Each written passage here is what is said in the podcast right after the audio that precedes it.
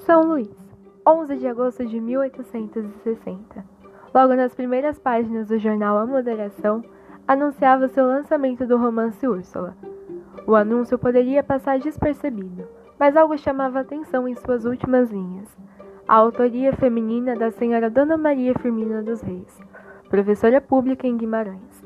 Foi assim, por meio de uma simples nota, que a cidade de São Luís conheceu Maria Firmina dos Reis, considerada a primeira escritora brasileira, pioneira na crítica anti-escravista da nossa literatura. Eu sou a Carolina e sejam muito bem-vindos ao nosso podcast. Maria Firmina dos Reis era uma escritora maranhense e romântica do século XIX.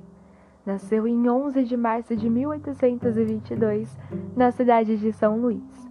Era afrodescendente, nascida fora do casamento, filha da escrava alforriada Leonor Felipa dos Reis e possivelmente de João Pedro Esteves, um homem rico da região.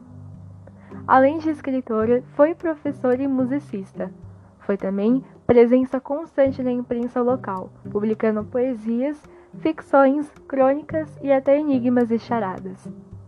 Maria Firmina dos Reis viveu no contexto histórico do século XIX no Brasil.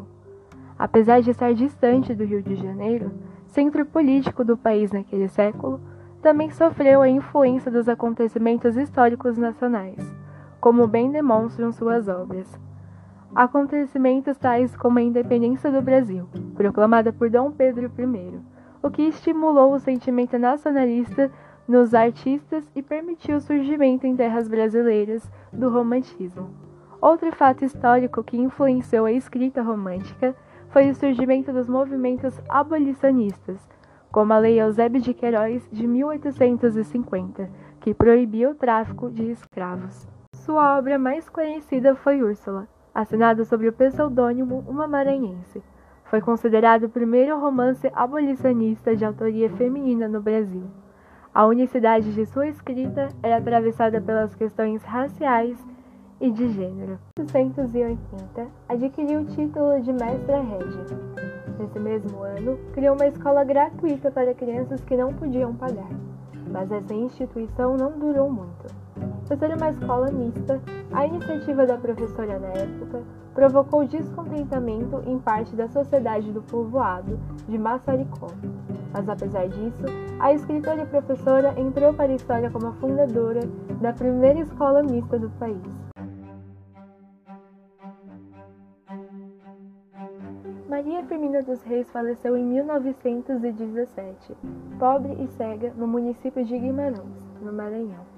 Infelizmente, muitos dos documentos de seu arquivo pessoal se perderam e até o momento não se tem notícia de nenhuma imagem sua digna de credibilidade. Ela foi uma das muitas vozes femininas que foram excluídas por muito tempo do canone literário, o que refletiu uma sociedade preconceituosa e patriarcal que limitava os direitos da mulher, inclusive o de escrever. As personagens femininas das obras literárias também mostravam um espelho das sociedades, onde antes a personagem mulher representava papéis sociais de submissão e obediência. Mas por ser uma mulher afro-brasileira, enfrentou muitas barreiras raciais e de gênero, que permeavam a escrita literária. Muitas mulheres negras escreveram durante a escravidão, mas sofriam com invisibilidade ou branqueamento. As personagens femininas afrodescendentes foram construídas sobre a ótica de estereotipos da escravidão. Esses padrões foram mudando lentamente quando mulheres negras, assim como Maria Firmina dos Reis, começaram a ganhar mais visibilidade. Escritoras brasileiras negras como Carolina de Jesus e Conceição Evarista.